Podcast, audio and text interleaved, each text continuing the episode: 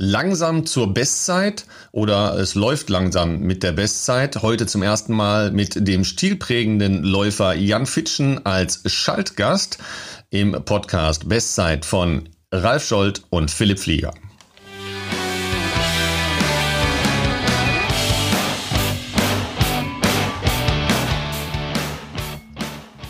Hurra, hurra, wir sind auf dem Sender. War ganz schön was los, Philipp, oder? Ja, auf jeden Fall. Also äh, es hat dann auch doch noch ein paar Verzögerungen gegeben. Ähm, ich dachte, das geht alles ein bisschen schneller, ähm, die, die verschiedenen Plattformen zu befüllen. Äh, Apple hat ein bisschen länger gebraucht, auch die Google Podcast-Seite hat ein bisschen gebraucht. Äh, jetzt sind wir aber, glaube ich, überall vertreten und wir freuen uns natürlich über äh, das äh, zahlreiche Feedback, was uns äh, nach der ersten Folge ereilt hat. Äh, ja, wir hatten ein paar technische Probleme, da muss ich Ralf äh, mal rausnehmen. Das lag an meinen Mikroeinstellungen. Die äh, waren dann auch in der Post-Production nicht mehr 100% zu glätten.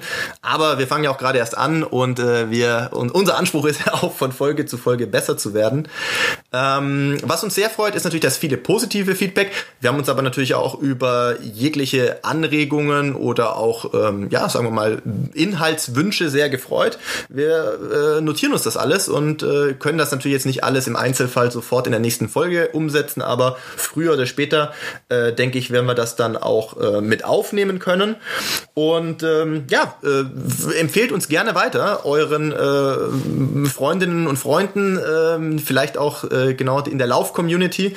Wäre natürlich schön, wenn wir da noch äh, eben noch ein paar mehr Leute erreichen und äh, lasst uns auch gerne eine Bewertung da auf, äh, zum Beispiel, ich bin jetzt mehr bei Apple äh, Podcast unterwegs, das äh, hilft nämlich auch, dass wir in den Läuferkreisen noch ein bisschen bekannter werden. Ja, ich komme eher über Spotify. Äh, ich war wirklich auch überrascht. Ähm, na klar, gibt es eine Menge positiver äh, Anmerkungen. Es haben sich aber auch Leute bei mir gemeldet, die, da hätte ich nie gedacht, dass die überhaupt sowas hören oder uns finden äh, oder so viel laufen. Ähm, viele haben gesagt, ja, ähm, war vielleicht ein bisschen kurz, weil ich wollte meinen Longrun machen und ihr wart nur 50 Minuten. So schnell war ich nicht.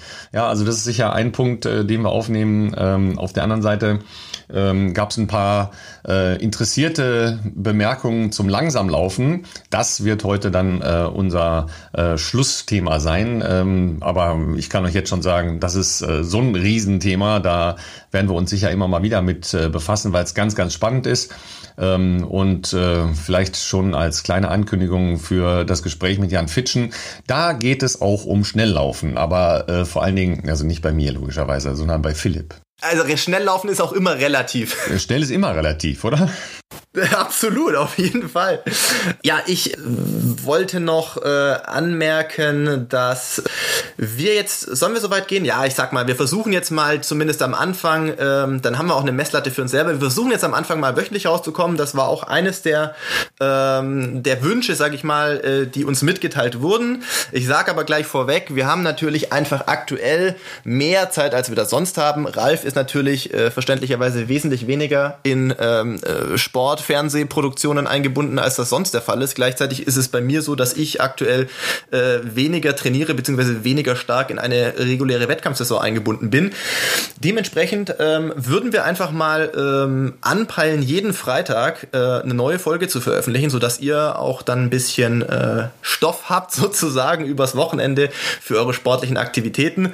Ähm, wenn alles gut geht, behalten wir diesen Turnus sehr gerne bei, aber wie gesagt, äh, wenn irgendwann mal sowas ähnliches wie Normalität äh, einkehrt, dann müssen wir gegebenenfalls da auch mal dann eine Ausnahme von machen, aber ähm, ja, bei Popular Demand oder wie man das so schön in Englisch sagt, ähm, werden wir versuchen, jede Woche eine Folge für euch aufzunehmen. Auf jeden Fall werden wir äh, immer wieder auf Feedbacks eingehen oder äh, Fragen beantworten oder daraus dann äh, gleich mal einen Themenblock machen. Ähm, Gab es eigentlich so äh, Gruppen, die bei dir angekommen sind, also von, äh, von Fragen, dass man sagen kann, okay, ähm, das ist auf jeden Fall etwas, was aus der Laufszene kommt. Äh, ich glaube, so konkrete äh, Trainingssituationen in Kenia, das hat schon viele interessiert. Ja, das kam häufiger. Ähm, wie du schon am äh, vorhin erwähnt hattest, das Thema äh, schneller werden durch langsameres Laufen. Das hat aber auch ein bisschen mit Kenia natürlich zu tun, beziehungsweise habe ich das in der letzten Folge ja so ein bisschen gestreift, dass mir das dort sehr stark aufgefallen ist. Ähm, Kenia an sich hat super viele Leute interessiert, die mir geschrieben haben. Ähm, da werden wir heute ja auch noch mal ein bisschen äh, auf jeden Fall drauf eingehen. Dann natürlich auch die Klassiker-Sachen wie ähm, Ernährung und ähm, vor allem auch, äh, ich sag mal, wie nennt man das am besten? Der, ja, der Themenbereich Sports Nutrition oder was so Nahrungsergänzungsmittel angeht, inwiefern äh, ich da äh, substituiere oder auch nicht oder ob das für mich gar kein Thema ist. Äh, ich denke, auch das kann mal ein Thema sein, äh, was wir in einer, vielleicht tatsächlich in einer kompletten Folge, also nicht in einer kompletten Folge, aber in einem Themenblock einer Folge mal aufnehmen werden. Ähm, für heute werden wir uns aber erstmal tatsächlich äh, nochmal dem Thema Kenia widmen und äh, ja, wollen damit ja auch zeigen, dass wir äh, das ernst nehmen, was ihr uns schreibt. Übrigens, äh, das können wir vielleicht mal noch kurz ähm, einfließen lassen. Ich glaube, das steht bislang, äh, es steht, glaube ich, schon in der Podcast-Beschreibung. Zumindest habe ich es da eingefügt. Aber falls ihr uns auch mal was zukommen lassen wollt, was ihr nicht über Social Media mit uns teilen könnt oder wollt oder vielleicht seid ihr auch nicht auf den Social Media Plattformen vertreten. Wir haben auch eine, eine tatsächlich eine Mail eingerichtet, äh, wo ihr uns schreiben könnt. Und zwar äh, wäre das die Mailadresse bestzeit.podcast@googlemail.com. Also auch da gerne mal äh, uns eine Nachricht schreiben, ähm, würde uns auf jeden Fall freuen. Wir lesen auch alles. Momentan ist es noch in einem in einem äh, handelbaren Ausmaß, sage ich mal. Ich hoffe, wir können das in einem Jahr auch noch sagen. Also wenn ähm, ich mit irgendwas nerven kann übrigens, dann ist das mit Ernährungsthemen. Ja, ähm, also frag mich lieber nicht, ja, weil ich halte da gerne Vorträge. Ja, meine ältere Tochter sagt schon immer, drin, Papa, bitte jetzt nicht auch noch Foodblogger, ja, weil ich halt hin und wieder mal ähm, Dinge, die ich okay. selber backe oder koche, und da war jetzt mehr dabei in den letzten Wochen, weil mehr Zeit da war, äh, veröffentliche. Aber äh, ist mein Leib- und Magenthema äh, tatsächlich äh, seit meiner ersten Physiologie-Vorlesung bei Wildor Hollmann, äh, den Typ gibt's immer noch, äh, über 90, einer der ganz großen äh, Pioniere im Bereich Physiologie äh, im Sport in, in Deutschland. Äh, der hat äh, in mir diesen diesen Nerv gelegt, über Ernährung sich auseinanderzusetzen. Äh, und äh, seitdem, äh, das ist schon ein paar Jahrzehnte her, beschäftige ich mich damit. Äh, es gibt wenig wirklich gute Antworten, aber es gibt unglaublich viele Ansätze. Und äh, der Streit um Ernährung wird ja inzwischen äh, in religiösen Dimensionen geführt, logischerweise. Das kann, ähm, kann man so sagen. Ja, ich, ich habe übrigens gerade wahnsinnig Hunger und neben mir steht äh, eine meiner klassischen Mahlzeiten, äh, nämlich äh, Haferflocken äh, mit so einem Schuss gemischten Müsli und äh, frischen Himbeeren und Blaubeeren. Ähm, hm, kann, kann man machen, muss man nicht machen. Ja, ähm, es ist übrigens mit äh, Hafermilch. Aus Überzeugung oder aus Gründen von, äh, sagen wir mal, gegebenen Unverträglichkeiten? Nee, nee, das, das äh, geht einfach nur äh, gar nicht um Unverträglichkeiten, sondern es geht darum, sich äh, möglichst ähm, aufbauend für den Körper, aber schonend für den Körper zu ernähren. Mhm. Ähm, das heißt, möglichst wenig Störfaktoren sich durch die Ernährung einzufangen ähm, und gleichzeitig ähm, ausreichende äh, Zufuhr von allen möglichen Nährstoffen, äh, die man so braucht. Ja, äh, Klammer auf, mein Lebensmotto lautet, ein Tag ohne Kuchen ist ein verlorener Tag. Klammer zu. Das heißt, ich bin, ich bin keiner, ich bin keiner, der mit dem äh, brennenden Schwert durch die Gegend reitet, äh, sondern äh, kann auch mal fünf Grad sein lassen. Ja, klasse. Äh, genau, also Thema Ernährung, wie du schon angedeutet hast, gibt es, glaube ich, ganz viele Ansätze, wahrscheinlich auch nicht die eine Wahrheit. Ähm, deswegen kann man da auch so schön drüber diskutieren und auch vielleicht drüber streiten. Das wird auf jeden Fall äh, äh eine eigene äh, Folge, glaube ich, füllen können. Äh, ist das bei dir dann äh, jetzt äh, eigentlich Frühstück oder dann Mittagessen? Weil bei mir war es Frühstück heute auch später als sonst, was daran lag, dass ich davor schon äh, 20 Kilometer gelaufen bin und das Frühstück sozusagen habe ausfallen lassen, ähm, beziehungsweise das dann gegen 10 äh, erst nachgeholt habe. Äh, bei dir äh, ist das schon eher, ist es Mittagessen oder? Ja, ich, ich merke schon, ne? Äh, also diese leicht zögerliche Fragehaltung, ja, du bist natürlich jetzt hier im ganz sensiblen Bereich. Ja, ich habe halt eine etwas andere Tagesaufteilung. Ja, ich gehe zum Beispiel morgens nicht laufen, ja, weil äh, ich das für ziemlichen Quatsch halte. Ähm, meine Frau geht morgens immer laufen. Ich äh, kann äh, morgens wahnsinnig schlecht Sport machen und schon gar nicht laufen. Aber das ist auch zum Beispiel ein ganz spannendes Thema. Äh, wann trainieren wir eigentlich am besten was? Äh, und wann trainiert ihr eigentlich äh, am besten was? Ähm, also äh, ist es immer der Morgenlauf? Ähm, was macht man mit einem nüchternen Lauf, äh, wenn man den nicht am Morgen macht? Ja, wie gestalte ich den eigentlich? Ähm, oder äh, wann esse ich was? Das ist übrigens auch ein ganz spannendes Thema. Ähm, und da kann ich auch schon mal sagen, ich esse grundsätzlich immer ähm, dann, wenn ich Bock habe auf was zu essen. Denn das Entscheidende ist äh, nicht immer, wann man isst, sondern was man isst. Also lasse ich diese Frage mal offen, ob das jetzt Frühstück, Mittag oder Abendessen ist. Es ist jedenfalls noch vor Kuchen. Äh, Kuchen kommt noch. nee, aber das ist ja auch vollkommen richtig und äh, auch sympathisch ehrlich. Ähm, ich glaube, man muss sich vielleicht von diesem, äh, wie soll ich sagen, dieser klassischen äh, Klassifizierung von äh, ähm, Mahlzeiten vielleicht auch ein bisschen lösen.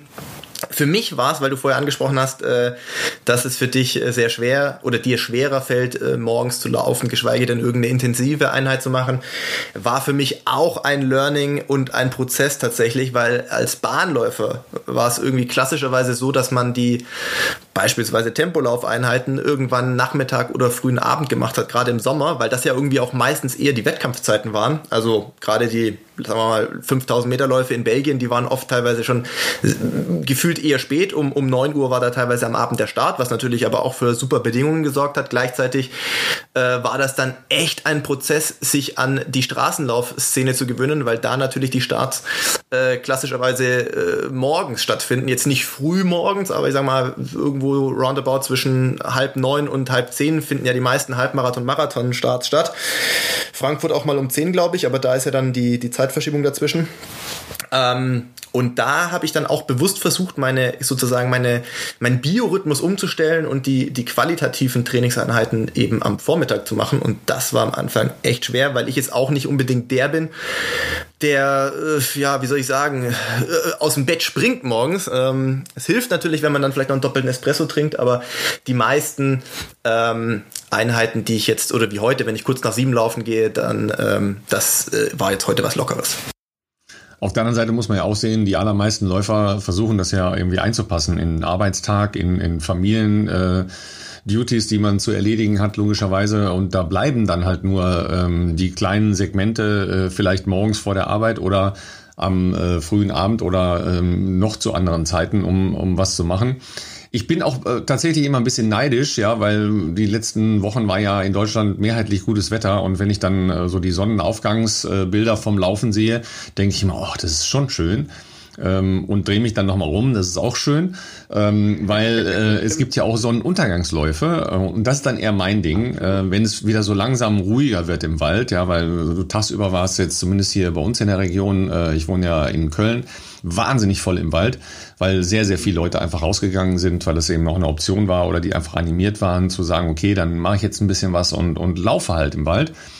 Ähm, und da war es abends dann einfach toll, wenn ähm, die Sonne runtergeht äh, und äh, es so langsam äh, ein bisschen klarer wird mit dem Licht und so. Das, äh, das ist eher meins, aber da muss man sich natürlich auch an seinen Lebensumständen äh, orientieren.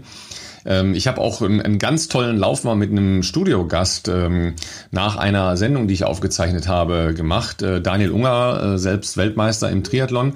Und der musste noch eine Trainingseinheit machen an dem Tag. Und wir haben die Sendung bis um 11 Uhr aufgezeichnet, sind dann in Frankfurt ähm, an den Main gegangen. Da ist halt unten die Laufstrecke, die auch beim Ironman zum Marathonlaufen benutzt wird permanent beleuchtet. Da kann man also super laufen und es ist ähm, guter Asphalt, alles gut. Und da sind wir dann ähm, nachts um halb zwölf äh, zehn Kilometer da entspannt gelaufen. Es war großartig. Ja, ähm, auch mal etwas, was man machen kann. Das ist jetzt nichts, was den äh, Biorhythmus so richtig befördert, weil danach kannst du natürlich nicht schlafen. Ja, ist ja auch klar. Dann bist du halt erstmal bis zwei oder halb drei wach, nur weil du den äh, den Puls nicht runterkriegst. Aber so als Lauf war es schön. Das kann ich mir vorstellen. Ja, das ist ja mal ein außergewöhnliches Setting äh, und wie du schon sagtest, macht man ja auch nicht jeden Tag.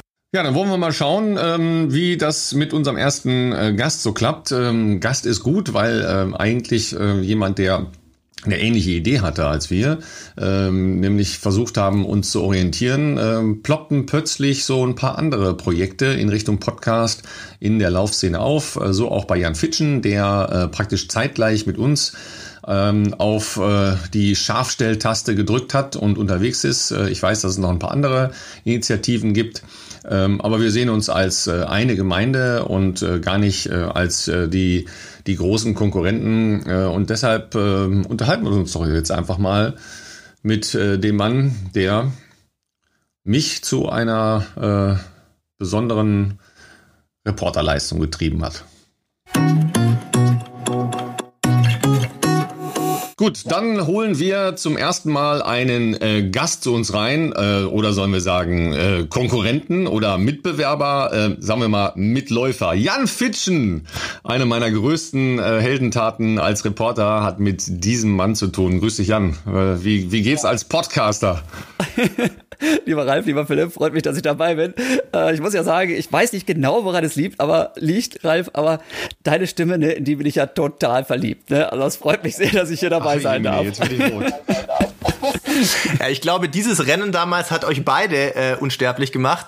Ralf als äh, Kommentator, der da natürlich auch voll mit dabei war und dich ja natürlich sowieso.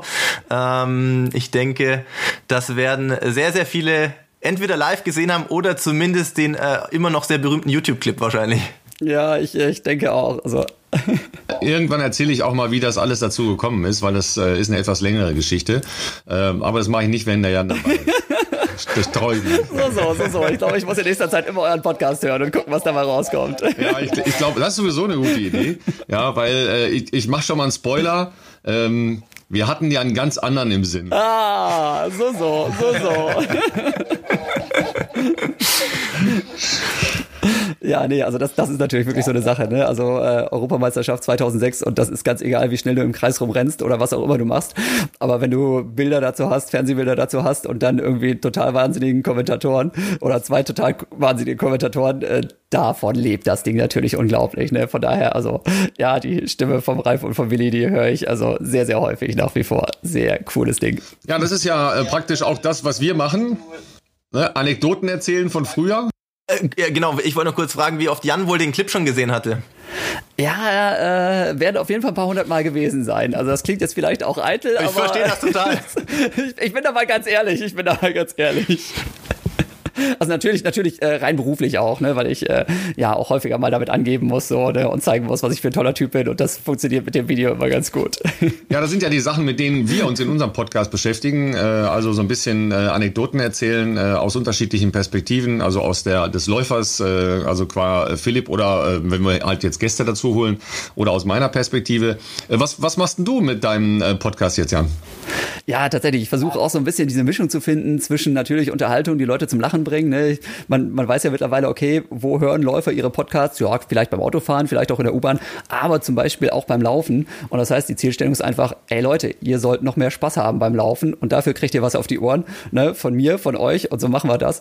Und dann eben dieser Mix aus, ja, natürlich auch ähm, ein bisschen Werte transportieren, sprich, wenn ihr den gehört habt, sollt ihr nicht nur gelacht haben, sondern ihr sollt auch ein bisschen das Gefühl haben, oh ja, das könnte ich mal ins Training einbauen, das könnte ich mal ins Trainings Training einbauen. Vielleicht optimiere ich da noch ein bisschen was, aber vor allem einfach halt mit einem guten Gefühl nach Hause kommen und sagen, yo, ich schalte beim nächsten Mal wieder rein.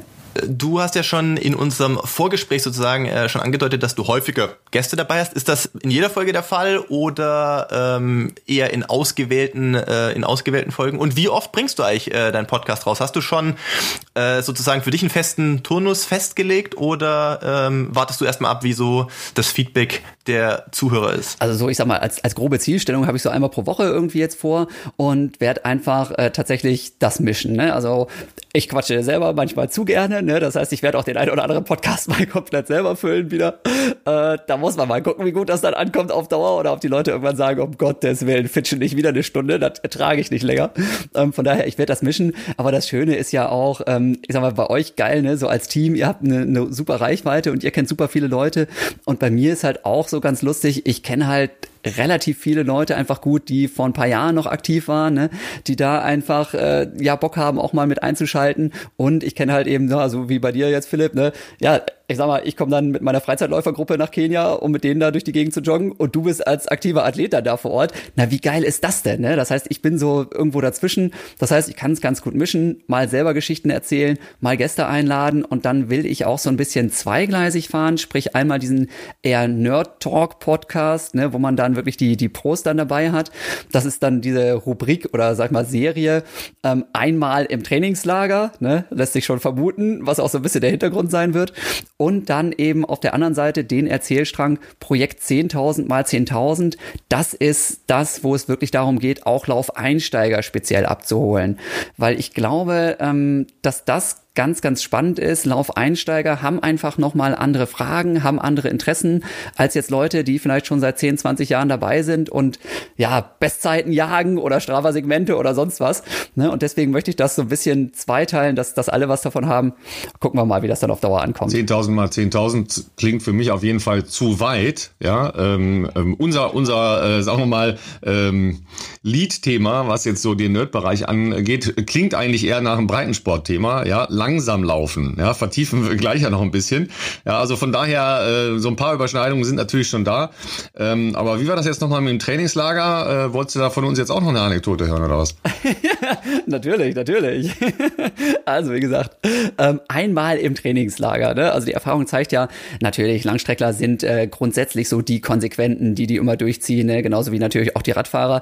Aber ab und zu, ja, ab und zu muss man ja auch einfach mal so ein bisschen, na, vielleicht kann man es Austoben äh, nennen.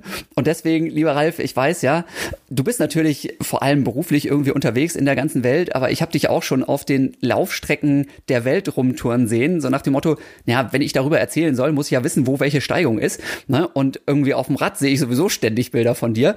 Also wäre es jetzt ganz spannend, einfach mal zu hören. Philipp kommt dann bitte als nächster einmal im Trainingslager. Was ist denn so die abgefahrenste Geschichte, die du so hier auch für die Öffentlichkeit zum Besten geben kannst? Ja gut, also die aus den letzten Oder tu so, als würde keiner zuhören, noch besser. Ja, die aus den letzten Jahren kann ich natürlich nicht erzählen, äh, weil da war ich ja immer als Radguide unterwegs und das, äh, da äh, stellt man jetzt ja keine Gäste bloß, ja. Da waren ein paar schöne Sachen dabei. Ähm, aber im letzten Jahrtausend, also da, wo alles noch schwarz-weiß war, ähm, war ich ja auch mal Leichtathlet und in diesem klassischen Ressort in Albufera. Ja, äh, hatte damals äh, mal kurz die Idee, 400 Meter Hürden zu laufen, äh, bin also da relativ viel länger gelaufen. Aber zwischendurch muss man ja dann auch mal in den Kraftraum gehen. Ich weiß nicht, ob ihr den noch kanntet. Da gab es mal so einen Blechverschlag, ähm, wo halt ähm, die, die klassischen Kraftgeräte drin standen. Nicht edel, nicht schön, aber sehr funktionell. Und da sind wir dann halt einen Tag reingegangen. Wir waren sowieso total verbrannt, weil es natürlich einfach viel zu heiß war und wir viel zu wenig äh, Sonnencreme drauf hatten. Und gleichzeitig mit uns waren äh, der Olympiakader der Engländer und zwar Diskus und Kugelstoßen. Und die machten an dem Nachmittag Maximaltests. Erstmal habe ich kurz gedacht, okay, warum sind hier keine Käfige? Ja, dann habe ich gedacht, alles klar, sind das wirklich Menschen? Und dann irgendwann habe ich wirklich Angst gekriegt. Weil ihr kennt ja diese ähm, Unterleghölzer, äh, die man äh, sich unter die Hacken legt, zum Beispiel bei Kniebeugen oder solchen Geschichten. Ja, ja. und die wurden äh, regelmäßig bei nicht erfolgten ähm, Versuchen über 250 Kilo Bankdrücken oder 300 Kilo Kniebeuge quer durch den Saal geworfen. Und zwar ohne Rücksicht auf Verluste. Und da habe ich gedacht, sag mal, was ist denn mit denen los? Ja, und die waren auch gar nicht mehr ansprechbar, weil die hatten halt alle so dreieinhalb Zentimeter äh, hervortretende Augen und äh, ziemlich dicke ähm, Adern an den Hälsen, äh, an den Klumpen, die die Hälse nannten. Also das war mein absurdestes Erlebnis in einem Trainingslager, wo ich wirklich dachte, okay, jetzt ist hier gleich entweder schlimme Verletzung oder ich muss jetzt mal hier diesen Saal verlassen. Hattest du schon das Gefühl, dass du für dich in der richtigen Sportart auch gelandet bist, ja? Ja, da, also, da stellst du ein paar ganz, ganz tiefe Fragen, wenn du das siehst. Also ich stelle mir das gerade bildlich vor, ganz hervorragend. Also ganz äh, bei uns in Wattenscheid hatten wir auch immer so ein paar so äh, wirkliche Kraftmenschen auch. Und ich habe dann immer mal gedacht, so, was ist denn mit diesen Handelstangen passiert? Ne? Also diese wirklich massiven Handelstangen, die waren teilweise so leicht gebogen, weil die so viele Gewichte da drauf geballert haben. Boah, dann kriegt man dann als Läufer schon mal so ein bisschen Angst. Ne? So, ja, ich mache jetzt mal ein Bankdrücken mit boah, 20 Kilo so. Sehr schön, sehr schön. Ja, Philipp lacht im Hintergrund. Hast du auch mit Kraftsportlern ein paar schöne Erfahrungen oder hast du noch was anderes beizusteuern hier? Wie sieht's aus? Äh, weniger, weniger. äh, zum einen, weil äh, Regensburg ja nicht unbedingt äh, für Kraftsport bekannt war und zum anderen, ähm, äh, zum anderen ähm, äh, für, für eigene äh, Fähigkeiten eine, Stange zu verbiegen, da, da ist leider nicht weit her. Nee, ich glaube, meine eine der verrücktesten Geschichten, Trainingslagergeschichten ist tatsächlich aus diesem Frühjahr. Ähm, und zwar äh, habe ich äh, letztes Jahr äh, nochmal einen größeren äh, Trainerwechsel vollzogen, beziehungsweise mich erstmal von meinem Trainer getrennt, aber seit diesem Frühjahr habe ich eben einen neuen Trainer, den ich in Kenia dann auch kennengelernt habe und äh, man liest ja viel ähm, im Internet über verschiedene Trainingsformen, ist man als Läufer ja immer sehr äh, empfänglich und begeistert. Ähm, Theorie und Praxis sind dann immer oft zwei Paar Stiefel, weil äh, auch wenn man viel gelesen hat und sich dachte, Mensch, das ist richtig kranker Scheiß, was die da trainieren, ja. wenn man es am eigenen Körper mal erfährt, dann ist man eigentlich schon nach der Hälfte des Trainingsprogramms einfach so komplett durch, dass man sich gar nicht vorstellen kann, das zu beenden. Und äh, einer der, der großen bekannten Klassiker von Renato Canova ist ja dieser äh, sagenumwobene Special Block, äh, wo eben zwei sehr, sehr intensive äh, Trainingseinheiten am Tag anstehen. Ja und äh, dann eben einen sehr langen äh, Regenerationszyklus äh, danach folgt. Und ich habe das noch nie gemacht. Äh, wir haben dann gerade erst zwei Wochen zusammen trainiert und äh, zwei, drei Probetrainings gemacht und er dann angeboten, dass er das, das Coaching so übernimmt und dann war ich auch relativ schnell irgendwie Teil dieser Trainingsgruppe, überwiegend aus, aus äh, sehr, sehr guten kenianischen Athleten, aber auch Sondre Möhn. Und äh, Arne war ja dann auch noch da im Februar, glaube ich, war das. Und ja. ähm, dann hieß es eben, ähm, ja, kommt, äh, kommt doch mit, äh, wir machen einen Special Block morgen. Und ich dachte mir so, ja gut, äh, also ich meine, die Range der Athleten, ne, so Josfat Boyd oder so, so 59 Minuten Leute, Sondre Möhn 59 Minuten, dachte ich so, ich weiß ja nicht genau, wie das so zusammenpassen kann. Aber ich war natürlich neugierig. Und dann fährst du da irgendwie morgens um sechs erstmal äh, äh, bei Sonnenaufgang äh, zu entweder zur Moiben oder zur Kaptuli Road. Und äh, ja, dann geht's halt los. Also wir machen jetzt hier äh, 10 Kilometer 320 einlaufen. Äh, 320 ist jetzt schon einigermaßen flott, aber auf 2300, 2400 Meter Höhe in Kenia nochmal eine andere genau, Liga. Plus hoch und runter, schön profiliert noch. Ne? Plus hoch und runter, du kennst das ja. Geil. Dann äh, rennen wir da lang. Ich dachte mir schon, Alter, ich bin schon bei acht Kilometern, war ich schon äh, gut, gut durch um die Uhrzeit, sag ich mal. Ähm, dann hieß es so, okay, nach 10 Kilometern in knapp über 33 Minuten, alles klar, ähm, fünf Minuten Pause, dann nochmal, je nachdem wie lange ihr könnt, sechs bis acht Kilometer in 305.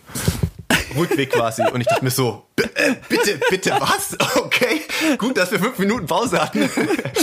Ich habe ich hab sechs Kilometer geschafft äh, mit Arne. Ich glaube, Sondre hat auch nicht mehr geschafft an dem Morgen. Ja. Dann sind wir zurückgefahren. Dann hieß es, okay, Nachmittag um vier geht's weiter. Wir fahren nach Eldoret runter zu der Chapqualel Road, an der, du kennst ja die ähm, University Track da unten. Ja.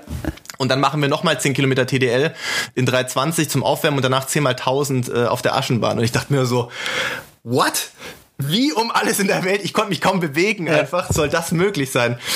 Dann ging's los, es hat schon geregnet beim Runterfahren. Ich dachte mir, oh Gott, äh, Regen in Kenia, wenn es regnet, dann ja oft richtig. Ja. Dachte mir, hm, könnte interessant werden. Mhm. Es war auch nicht sehr viel Verkehr, mhm. wie sonst eigentlich um die Uhrzeit. Ähm, zumindest war die Straße asphaltiert, ähm, weil es halt schon ziemlich geschüttet hat. Aber Renato meinte, ja, fangt mal an. Da waren wir aber schon nur noch vier, fünf Leute.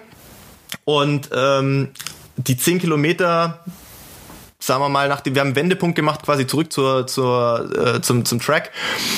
Da war es nach sechs Kilometern schon richtig unangenehm. Also richtig unangenehm im Sinne von, es war einfach pechschwarz. Es hat angefangen zu donnern. Blitz, Gewitter in Kenia ist schon heftig. Ne? Gib mir mehr davon. Der ja. einzige Kenianer, der noch dabei war, ist dann einfach stehen geblieben ja. und ins Auto, weil die Kenianer ja auch bei Gewitter, sagen wir mal, ja. äh, doch äh, vorsichtig sind. Und äh, das Einzige, was uns dann, dann abgehalten hat, ähm, dieses Programm zu beenden, war tatsächlich, dass die Bahn unter Wasser stand. Also es hat immer noch geschüttet, es hat nicht ja. aufgehört, es ja. hat gewittert und ich glaube, Renato hätte uns auf die Bahn geschickt, ja. wenn äh, nicht die Bahn wirklich so einfach äh, 30 Zentimeter unter Wasser gewesen wäre. die, äh, die 10 Kilometer waren, glaube ich, so in 32 hoch. Dann fahren wir heim ähm, und ich dachte so, gut, drei Viertel des Programms geschafft. Für mich als Neuling, ich war einigermaßen happy, ich war auch vollkommen K.O. Ja. Dachte es halt so, ja, gut, das haben wir noch das Beste draus gemacht. Abendessen war dann so, ja, das, das, das, das, das, zählt jetzt nicht als Special Block, das können wir jetzt nicht, das ist kein Special Block, wir haben die Tausender nicht gemacht. Ähm, ja, was können wir noch morgen früh machen? Du fliegst ja dann erst am Nachmittag, also an dem Tag danach. Und ich so, okay, ähm, ich bin jetzt schon komplett kaputt, keine Ahnung, wie das gehen soll. Ja. Nächsten Morgen fahren wir dahin. Ich war also mehr am Schlafen als, sag ich mal, wach, fahren da wieder runter zur Kaptuli Road Und ich dachte, wir machen nur noch die Tausender. Ja. Aber nein, wir haben wieder von vorne angefangen. Nein, Quatsch. Wir haben erstmal wieder einen Tempo-Dauerlauf gemacht. ich kam da an, auf dem Zahnfleisch. Ich glaube, die mussten schon zwei Minuten warten, bis ich mit meinen 33 Minuten da ankam, weil Josphat Boyd für diese 31 Minuten morgens muss das wirklich joggen. Ja. Ich dachte mir nur so, ich war der Letzte, der da war mit 33 Minuten. Ich habe noch eine 33 rausgequält Ja. und dann hieß es, okay, wir machen am Rückweg 10 mal 1000 Ja. auf der Asphaltstraße. Du hast auf keine Bahn gehen können, weil es immer noch so krass überall das Wasser stand. Ja. Und ich dachte mir so, was um alles in der Welt? Ähm, ja, ich habe sieben geschafft, dann war aus, dann war Game Ah, Over. Ich glaube, bei 3,15 hat er mich rausgenommen, als ich irgendwann nur noch gestorben bin. Oh, das war eine, das war eine echt herbe Erfahrung, muss ich sagen. Ja. Aber ähm, die äh, hat auch bleibenden, bleibenden Charakter auf jeden Fall. Also es zeigt aber auf jeden Fall, glaube ich, ganz, ganz deutlich, äh, warum andere Leute vielleicht noch mal einen Tacken schneller laufen als man selber. Ne? Also Mann, Absolut, Mann, Mann. ja. Das, das war auf jeden Fall eye-opening für mich nochmal. Ja, sehr geil, okay. Ja, da drücke ich mal auf jeden Fall die Daumen, dass es beim nächsten Mal dann nicht mehr ganz so heftig ist. Äh, denn man muss ja auch immer dazu sagen, das war für dich jetzt so die krasse, mega äh, irre Erfahrung. Und für die ist das ja was Ja. ganz Normales, ne? Also das, das ist nicht so, dass die Ganz das jetzt normal. irgendwie einmal machen und dann ist gut und irgendwie Das drei Monate findet zwar Pause. Mhm. nicht jede Woche statt, so eine heftige Einheit, aber in deren Trainingszyklen ähm, Zyklen ist das ganz normal integriert. Ne? Das ist für die so, ja, wird halt ein besonders harter Tag, aber Mhm. ja, ich sag mal, wenn man das das erste Mal erlebt, da denkst du dir halt wirklich, puh, Ja. ähm, alles klar. Abgefahrener Scheiß, ey, sau gut. Ja, Jungs, wenn schon Schmerzen, dann richtig, ne? Sage ich an der Stelle immer. Ja, halbe Schmerzen ist auch kein, ist auch kein Spaß. Ja, also wenn schon muss richtig wehtun. Das heißt, absolut, ja, absolut. wenn du 250 Kilo Bankdrücken machen willst, dann musst du zwischendurch zwangsläufig deinen Kopf mit der Stirn an die Wand donnern, weil sonst geht's nicht. So ist es, so ist es. Ja gut, mein Lieber, dann äh, wünschen wir dir äh, ganz viel Spaß und äh, also wirst du schon mit dir selber haben, glaube ich, aber mit deinen Gästen auch haben äh, und mit deinem Podcast. Ähm, ich glaube, wir hören uns äh, in den nächsten Monaten nochmal und gleichen uns nochmal ab, ne? wo wir sind, wo wir stehen und äh, dann ich schauen wir sagen, mal, ob wir die Laufwelt zum Drehen kriegen. Ne? Alles klar, dann euch auch viel Erfolg, ne? Und äh, ich glaube, wir kriegen das hin, noch ein paar Leute noch mehr für den Laufsport zu begeistern. Ich hoffe, äh, Philipp, äh, du bist auch irgendwann dann mal wieder langsamer gelaufen oder bist du dann drei Tage einfach nur zu Hause auf dem Sofa geblieben? Ja, mein Problem war ein bisschen, dass ich äh, dann am nächsten Tag zurückgeflogen bin. Ähm, das war nämlich ähm, Ende Januar, Anfang Februar und hatte dann äh, zu Hause einen kleinen Wettkampfblock sozusagen vorgesehen, äh, mit sicherlich dem Fokus auf äh, den Barcelona-Halbmarathon. Aber ich hab, bin äh, am gleichen Wochenende quasi, ich bin, bin Freitag wieder zurückgekommen, Sonntag war ein 10-Kilometer-Lauf hier, mehr oder weniger in der Gegend, sag ich mal. Und äh, den habe ich in der Vergangenheit auch immer ganz gerne so als ja, Tune-Up-Rennen, sag ich mal, für Barcelona genommen. Äh, nicht unbedingt, dass ich da schon die Welt einreisen wollte, aber einfach so ein bisschen als Ausputzer, sagt man bei uns so. Dafür war jetzt der Special-Block bei, bei Renato äh, zwei Tage zuvor nicht unbedingt förderlich, weil seine Empfehlung war eigentlich zu sagen, also wenn du so eine harte Einheit machst, dann steht da wirklich äh, zwei, drei, äh, teilweise vier Tage nur lockeres Training auf dem Plan. Lockeres Training heißt jetzt schon sich bewegen, äh, bei uns pra äh, praktisch aber ähm, in, einem, in einem einfach moderaten Wohlfühlbereich vom Tempo. Da muss man dann gar nicht mal so sehr auf die Uhr schauen, äh, vielleicht eher um sich auch nach zwei Tagen noch ein bisschen zu, zu bremsen, weil das ist natürlich ein mörderischer äh, Trainingsreiz und dementsprechend muss man da natürlich dann auch wirklich in den Tagen danach Rücksicht nehmen und gucken, dass der Körper sich davon auch bestmöglich erholen kann. Eine Superkompensation, das ist wahrscheinlich einigen ge geläufig, das Prinzip. Das heißt, wenn man sich äh, mit so einer Einheit dann auch ordentlich in den Trainiert, dann muss man eigentlich äh, auch sich die Zeit dann äh, geben, äh, dass der Körper sich erholen kann und darüber hinaus noch besser wird. Ich bin nach Hause geflogen, ähm, hatte dann am Rückreisetag äh, natürlich nur morgens einmal trainiert oder hatte sogar frei, ich weiß gar nicht genau, bin dann, glaube ich, ähm, Freitag einmal locker gelaufen, Samstag einmal locker gelaufen habe mich so schlecht gefühlt, dass ich eigentlich schon gesagt habe, komm, ich mache gar kein Aufbaurennen mehr vor Barcelona. Ähm, das muss ja auch nicht schlecht sein. Ähm, lag auch ein bisschen daran, dass ich am Rückflug leider nicht schlafen konnte. Das war das nicht optimal. Und dann kam natürlich der Sportler Ehrgeiz durch und dachte Sonntagmorgen, komm, das ist nur eine Stunde Fahrt von hier. Ich fahre nach Bad Füssing und laufe da mal mit. Boah, das war schrecklich. Also ich glaube, ich bin 29 30 rumgelaufen oder sowas. Äh, das ist jetzt an sich jetzt nicht eine Katastrophe, aber für das, was ich sonst die vier Wochen vorher in Kenia trainiert habe, war das auch in keinster Weise repräsentativ. Und da hat man natürlich ganz gut dran gesehen, dass das einfach zu knapp war. Weil natürlich war das für mich jetzt kein super ernstes Rennen, sondern ein Trainingsrennen. Aber genau daran hast du ja gesehen, dass offenbar drei Tage Erholung, wenn man denn so eine lange Rückreise als Erholung zählen kann, ähm, definitiv nicht ausreichend waren. Und äh, ja, zwei Wochen später in Barcelona bin ich, glaube ich, äh, nicht nur Bestzeit gelaufen mit äh, einer Stunde zwei und 50 Sekunden, sondern vor allem auch die 10 Kilometer, die ersten 10 Kilometer mit 29, 20 rum auf jeden Fall schneller durchgegangen, als ich da überhaupt 10 Kilometer laufen konnte. Da hat man dann erst so richtig gesehen, wofür die vier Wochen in Kenia im Januar dann schon mal gut waren. Ja, spannend zu wissen, äh, aber das kann man natürlich jetzt leider nicht mehr simulieren, ja, wenn du den Lauf in Bad Füssing nicht gemacht hättest, ja, was dann passiert wäre. Das, das würde mich dann äh, schon immer interessieren in solchen Dingen, ja. Ja, man lernt da nie aus. Also ähm, das, das war so eine Mischung aus den, den Plan oder wie soll ich sagen, diese Kombi wie äh, mit Bad Füssing und Barcelona, die habe ich in der Vergangenheit schon öfters gemacht. Und dann ist man als Sportler natürlich auch immer so, das, was in der Vergangenheit irgendwie gut funktioniert hat, möchte man ganz gerne dann natürlich irgendwo auch äh, zukünftig immer wieder abrufen, natürlich vielleicht auf einem besseren Level. Äh, in dem Fall war es bei mir aber dann ja so, dass ich eben im Januar da doch einiges im, im, im, im, ja, im Trainingsbereich äh, verändert hatte. Ich habe die Monate zuvor äh, das Training in die eigenen Hände genommen, hatte dann im, äh, im Januar, im Januar eben das Glück mit Renato Canova, also sagen wir mal, wer ihn nicht kennt, das ist, kann man, glaube ich, kann man, glaube ich, kann man, man kann ihn schon als lebende Trainerlegende, vor allem im Langstreckenbereich bezeichnen. Äh, das Glück, dass er äh, sich da meiner angenommen hat und, und auch das Training für mich zu diesem Zeitpunkt übernommen hat, aber das war so die Übergangsphase, wo noch mein alter Plan war und das, was er mir eigentlich empfohlen hat. Das haben wir dann nach dem Februar beziehungsweise nach Barcelona oder eigentlich schon nach Bad Füssing äh, ein bisschen glatt gezogen und ich habe dann äh, alles, was ich geplant hatte, wo er nicht mit einverstanden war, tatsächlich gecancelt und das hat relativ schnell, relativ gut funktioniert. Leider natürlich mit dem kleinen Manko, dass dann äh, im April dafür, wofür wir eigentlich trainiert haben, äh, eben keine Plattform mehr da war. Ähm, aber das hätte mich tatsächlich interessiert, was da möglich gewesen wäre, weil ja, die Geschichte, die wir bei Jan äh, eben äh, oder die ich da erzählt hatte, das ist jetzt natürlich die, die am einprägsamsten ist, aber da gibt es noch einige vergleichbare, die äh, da sicherlich spannend sind. Und ja, was, was man da gemerkt hat, wenn du bei, sagen wir mal, bei Renato haben wir pro Woche, also er hat gar nicht diesen starren Wochentrainingsplan, Rhythmus, aber sagen wir mal, grob gesagt, haben wir nur zwei wirklich harte Tage in der Woche. Also die sind dann aber auch richtig hart. Also das sind richtige Knallertage, äh, wo, wo ein absolutes äh, Abschussprogramm irgendwie draufsteht, egal ob es ein Long Run mit Programm ist oder irgendeine Tempoeinheit. Aber was dann vor allem wichtig ist, dass die Tage dazwischen machen wir schon unsere Kilometer, aber die sollen wirklich richtig, richtig ruhig sein.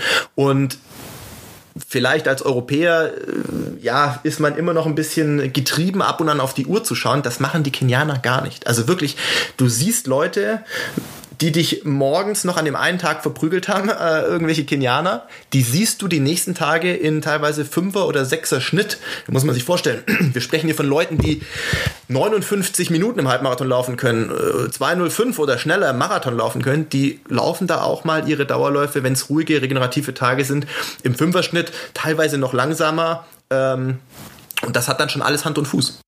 Ja, das ist äh, ganz spannend, weil ähm, ich finde diesen Ansatz ähm, nicht nur auch wahnsinnig sympathisch, ähm, sondern das ist auch latest, wenn man sich die Forschung anguckt. Ja, ich habe äh, noch mal so ein bisschen quer gelesen in den letzten Tagen.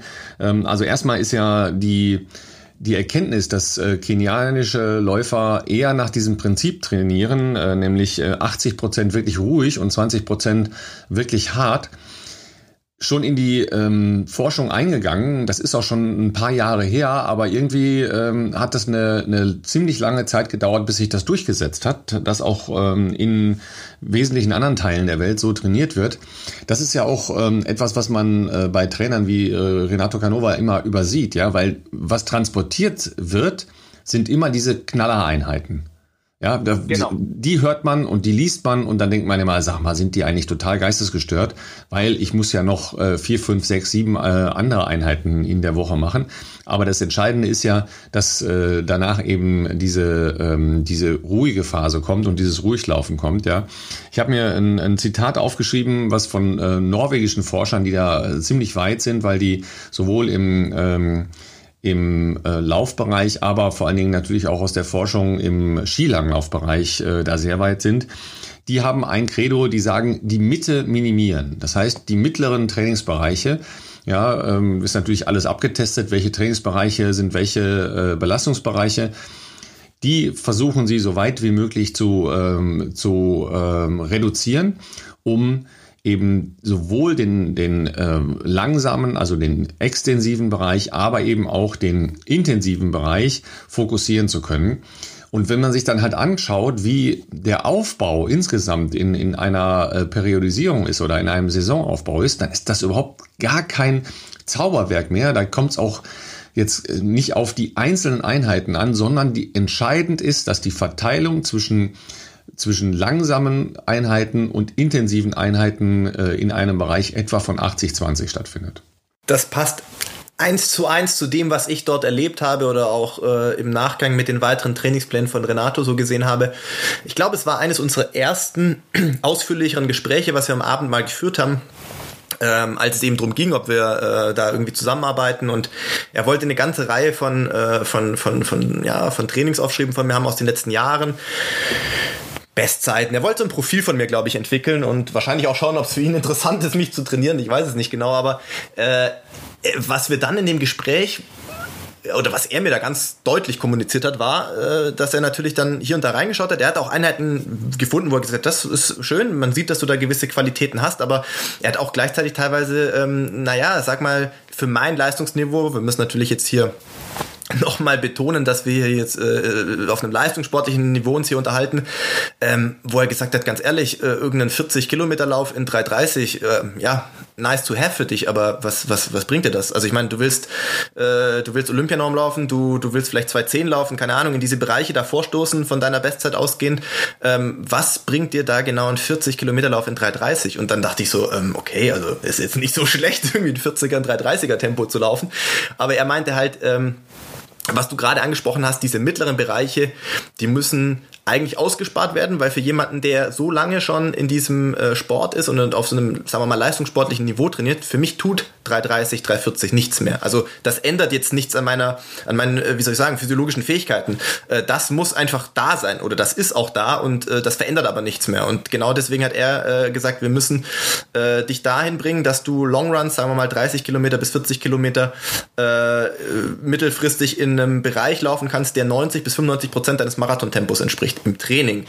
Und äh, gleichzeitig müssen wir dann schauen, dass du in den Zwischentagen eben dementsprechend ähm, regenerierst. Das heißt, da, wie wir schon gesagt haben, absoluter Fokus darauf, äh, ruhig zu laufen, schon ein paar Kilometer zu machen aber diese eben ruhig abzu, äh, abzuspulen, ähm, aktive Regeneration so als Stichwort, um dann nach zwei, drei Tagen, ruhigen Tagen, ähm, die nächste, sagen wir mal, ähm, Hammereinheit irgendwie an, in Angriff nehmen zu können.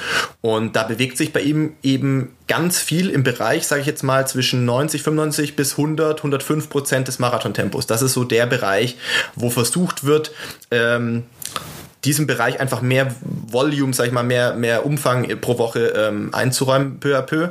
Und äh, ich hatte das Gefühl in den Wochen im Frühjahr jetzt, vor allem auch in Kenia, dass mich das innerhalb von sehr kurzer Zeit, vielleicht aber auch einfach daran, dass ich zwölf Jahre zuvor einfach immer ein System trainiert hatte, was ich halt kannte, dass diese anderen, für mich, für mich anderen Reize äh, sehr schnell spürbar waren, dass, dass mich das irgendwie nochmal auf ein anderes Level bringt.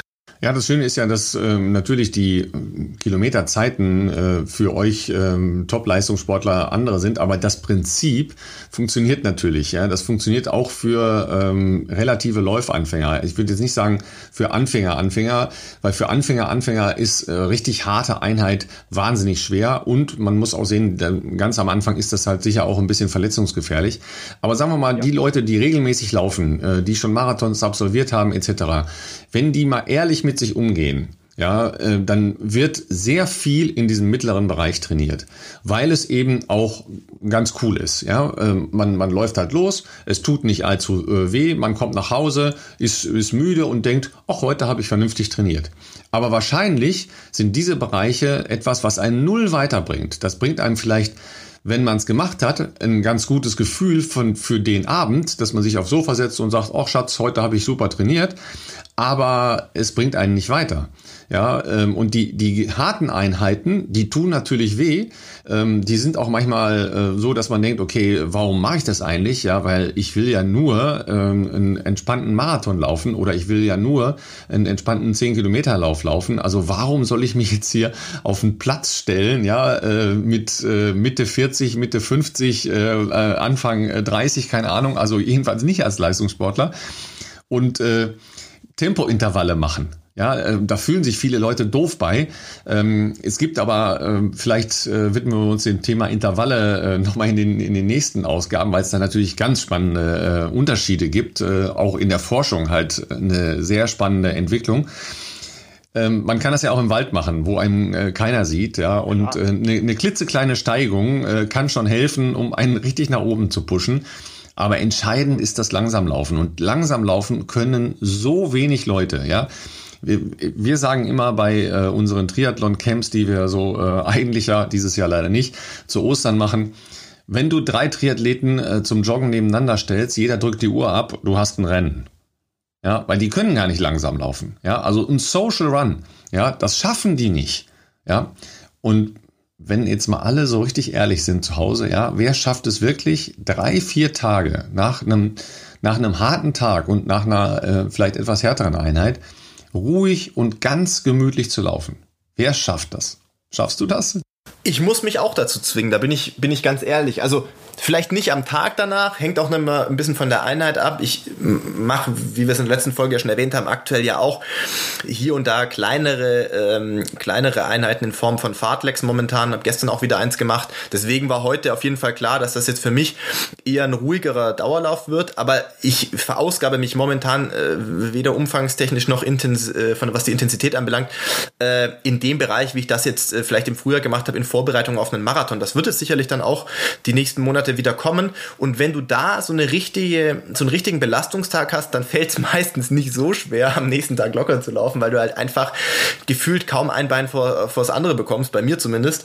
Ähm, aber ich gebe dir vollkommen recht, am zweiten Tag danach oder vielleicht auch am dritten Tag danach hast du meistens schon wieder die Beine, dass du theoretisch ohne große Probleme, weil du auch die Fitness natürlich hast, in einen Bereich, in einen dieser mittleren Bereiche, bei mir eben, sagen wir mal, 330, 340 reinkommen könntest, ohne dass dich das jetzt wahnsinnig äh, herausfordert. Und gleichzeitig hat man dann vermeintlich dieses Gefühl, sage ich mal, auch nach der Trainingszeit, boah, da hast du da heute wieder, das ging ja heute schon wieder, so, so ein bisschen so dieses Thema Selbstbestätigung, äh, das ging ja heute schon wieder, Mensch, hast ja gut regeneriert und so. Und manchmal wäre ein zweiter Tag, der einfach ganz bewusst locker gehalten wird, ähm, ich sag mal, noch zielführender für die nächste richtig harte Einheit einfach. Weil man sonst schon wieder so halb angezählt in die nächste Belastungseinheit reis, äh, reingeht und da dann eben nicht so viel rausbekommt, wie man vielleicht für sich rausbekommen könnte. Und ähm, zu dem Aspekt, den du vorher angesprochen hattest, dass ja, der ein oder andere sich vielleicht dann nicht so wohl dabei fühlt oder keine Ahnung, äh,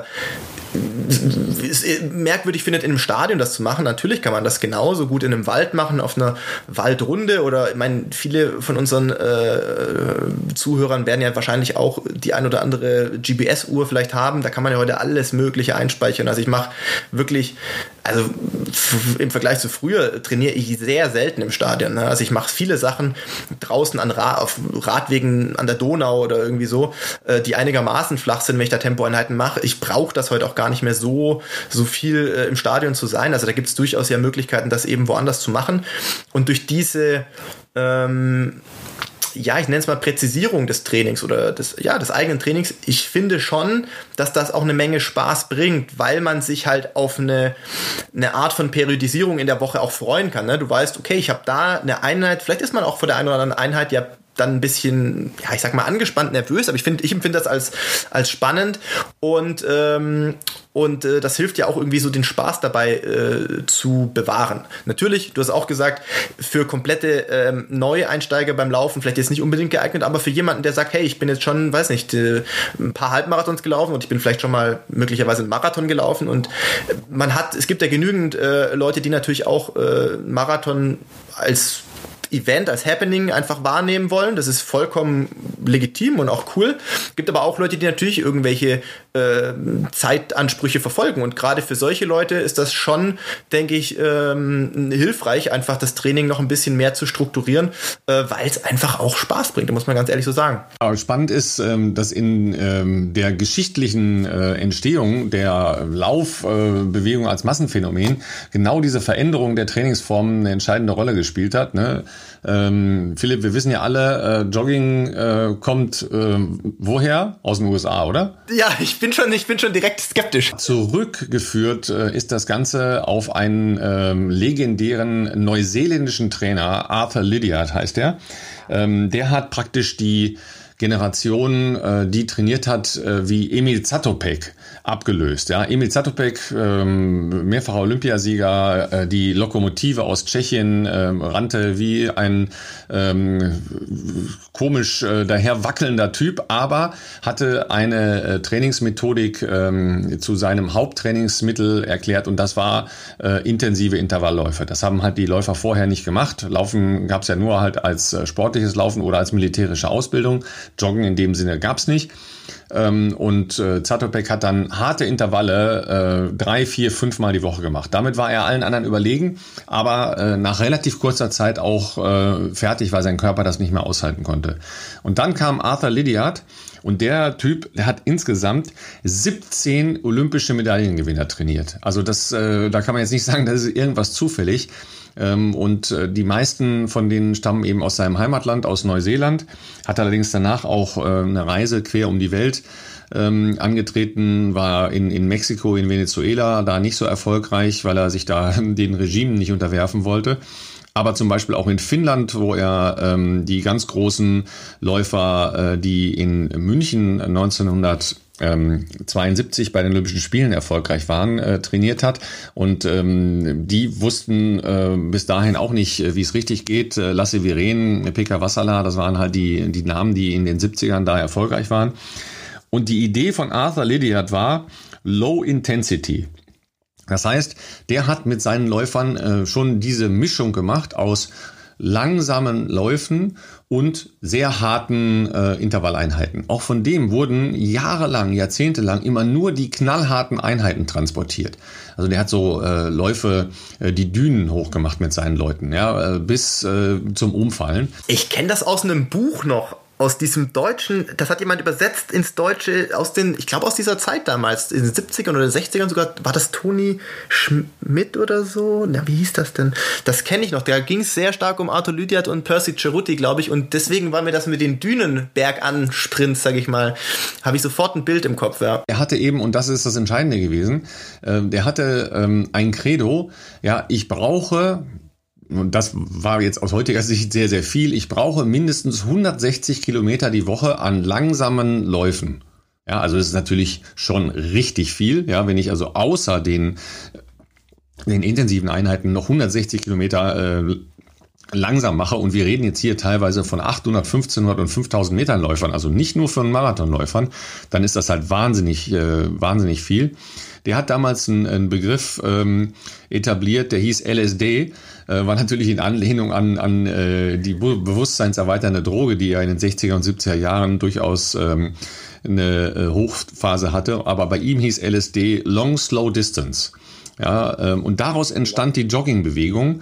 Ähm, die hat er nämlich einen gewissen Bill Bowerman, der ähm, eine Wettkampfreise mit seinen ähm, Meilenläufern in Neuseeland gemacht hat, mit auf den Weg gegeben. Und Bill Bowerman ist halt einer der Begründer der Laufszene in den USA und ähm, mit äh, in der Entstehung von Nike äh, verantwortlich gewesen.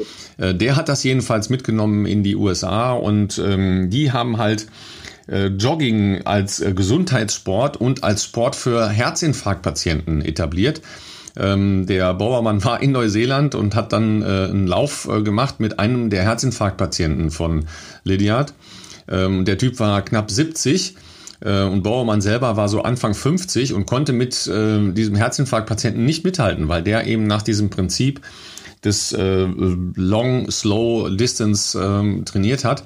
Und äh, ohne sein Herz, äh, das ja äh, angeschlagen war, zu belasten, äh, eine sehr respektable äh, Fitness aufgebaut hat. Ähm, Lydia selber ist ähm, relativ viel mit seinen Leuten mitgelaufen, also diese langsamen Einheiten und ist ähm, im Alter von 61 Jahren noch deutlich unter drei Stunden Marathon gelaufen. Also äh, die wussten damals schon ziemlich äh, genau, wie es ging. Ist eigentlich spannend, dass viel von dem so über die Jahre verloren gegangen ist ähm, und äh, man wirklich anders trainiert hat. Ja.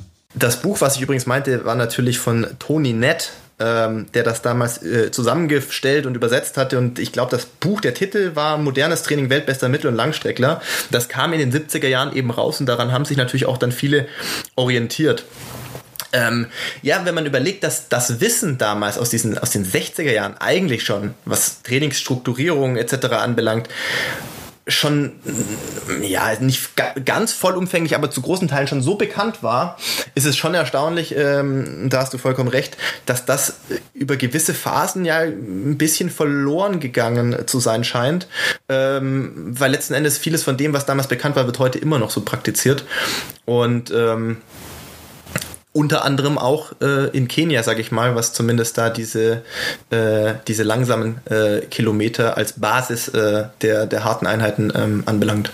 Ja, vor allen Dingen ähm, heutzutage guckt man dann ja viel im Internet, ja, äh, was sind da für Trainingspläne äh, und dann mache ich die mal ist, glaube ich, schwierig. Ähm, man kann jetzt nicht hingehen und äh, so einen leistungssportlichen Trainingsumfang, äh, äh, Philipp, wie du das machst, äh, dann runterbrechen und sagen, ja, ich trainiere jetzt einfach als ähm, als Freizeit- oder Breitensportler äh, einfach ein bisschen weniger, aber ich mache das Gleiche. So funktioniert das nicht, ja, weil man muss ja äh, sich immer daran anpassen, was habe ich halt für Bedingungen? Ja, wie viel Zeit habe ich? Äh, wie viel Regeneration habe ich tatsächlich zwischen äh, Laufeinheiten, die ich mache?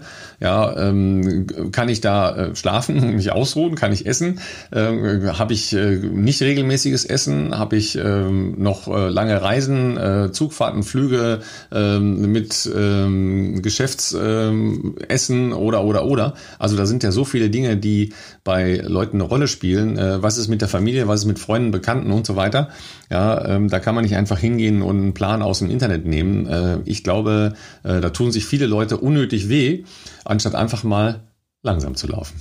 Und äh, was auch gerne außer Acht gelassen wird, ist ja der Weg bis heute. Also ich meine, die meisten, ähm, ja, sagen wir mal, Profisportler, von denen irgendwelche Trainingspläne veröffentlicht wurden, äh, haben ja nicht äh, vor zwei Jahren dann begonnen mit Training äh, und, und können heute dann solche Einheiten laufen, sondern äh, die überwiegende Mehrheit hat ja irgendwie schon in Kinder- und Jugendjahren irgendwie mit Laufen begonnen und das ja dann äh, über 10 oder 15 oder 20 Jahre ähm, auf dieses Level entwickelt. Ähm, das ist also relativ schwer, ähm, aus Auszügen sind es ja meistens dann auch nur von irgendwelchen Trainingsprotokollen ähm, was abzuleiten. Äh, man kann sich sicherlich hier und da inspirieren lassen, aber sowas einfach runterbrechen, wie du schon sagtest, das, äh, das funktioniert so natürlich nicht.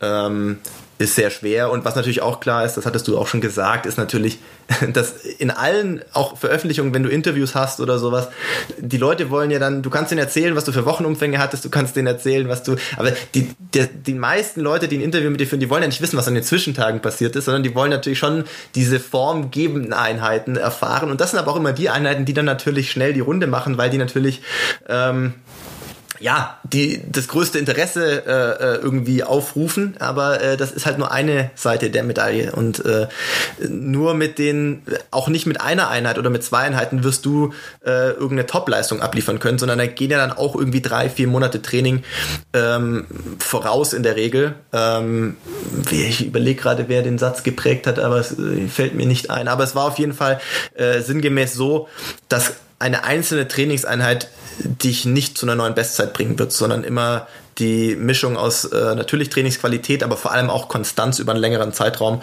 Und äh, das deckt sich zu 100 Prozent mit meiner Erfahrung. Das deckt sich auch zu 100 Prozent mit unserem Podcast. Nämlich eine Bestzeit schafft ihr nur, wenn ihr ganz zuhört wenn ihr das nächste Mal wieder zuhört und wenn ihr uns zwischendurch erzählt, wie ihr es gefunden habt. Ähm, die Themen, ihr seht das schon, äh, die sind immer offen ähm, und wir können da stundenlang weiterreden. Ja, für heute ähm, äh, passt das, glaube ich. Und ähm, ja, ich kann da an Ralfs Outro nicht mehr viel hinzufügen. Schreibt uns gerne, ähm, wie es euch gefallen hat. Und äh, wenn ihr uns einen Gefallen tun wollt, gebt uns gerne eine Bewertung bei Apple Podcast, Google Podcast etc. Dann ähm, kriegen das noch ein paar mehr Läufer hoffentlich mit und äh, können uns dann auch zuhören. Jetzt könnte ich bald laufen gehen. Die Sonne neigt sich. Du hast ja noch ein bisschen, äh, bisschen Zeit heute. Für mich äh, wird es erstmal, glaube ich, ein halbwegs entspannter Nachmittag anstehen. Aber heute Abend, ähm, das ist natürlich, wenn wir unseren Podcast ausstrahlen, ist es schon vorbei. Ähm, werde ich aber nochmal online sein. Äh, Instagram Live ähm, wird, denke ich, die nächsten Wochen trotzdem noch häufiger vorkommen, solange kein geregelter Sportbetrieb sein kann. Also auch da Leute gerne mal die Augen äh, offen halten. Ähm, wird auch sicherlich äh, in, wie soll ich sagen, Bild und Ton noch was von mir oder auch von unserem Podcast zu hören sein.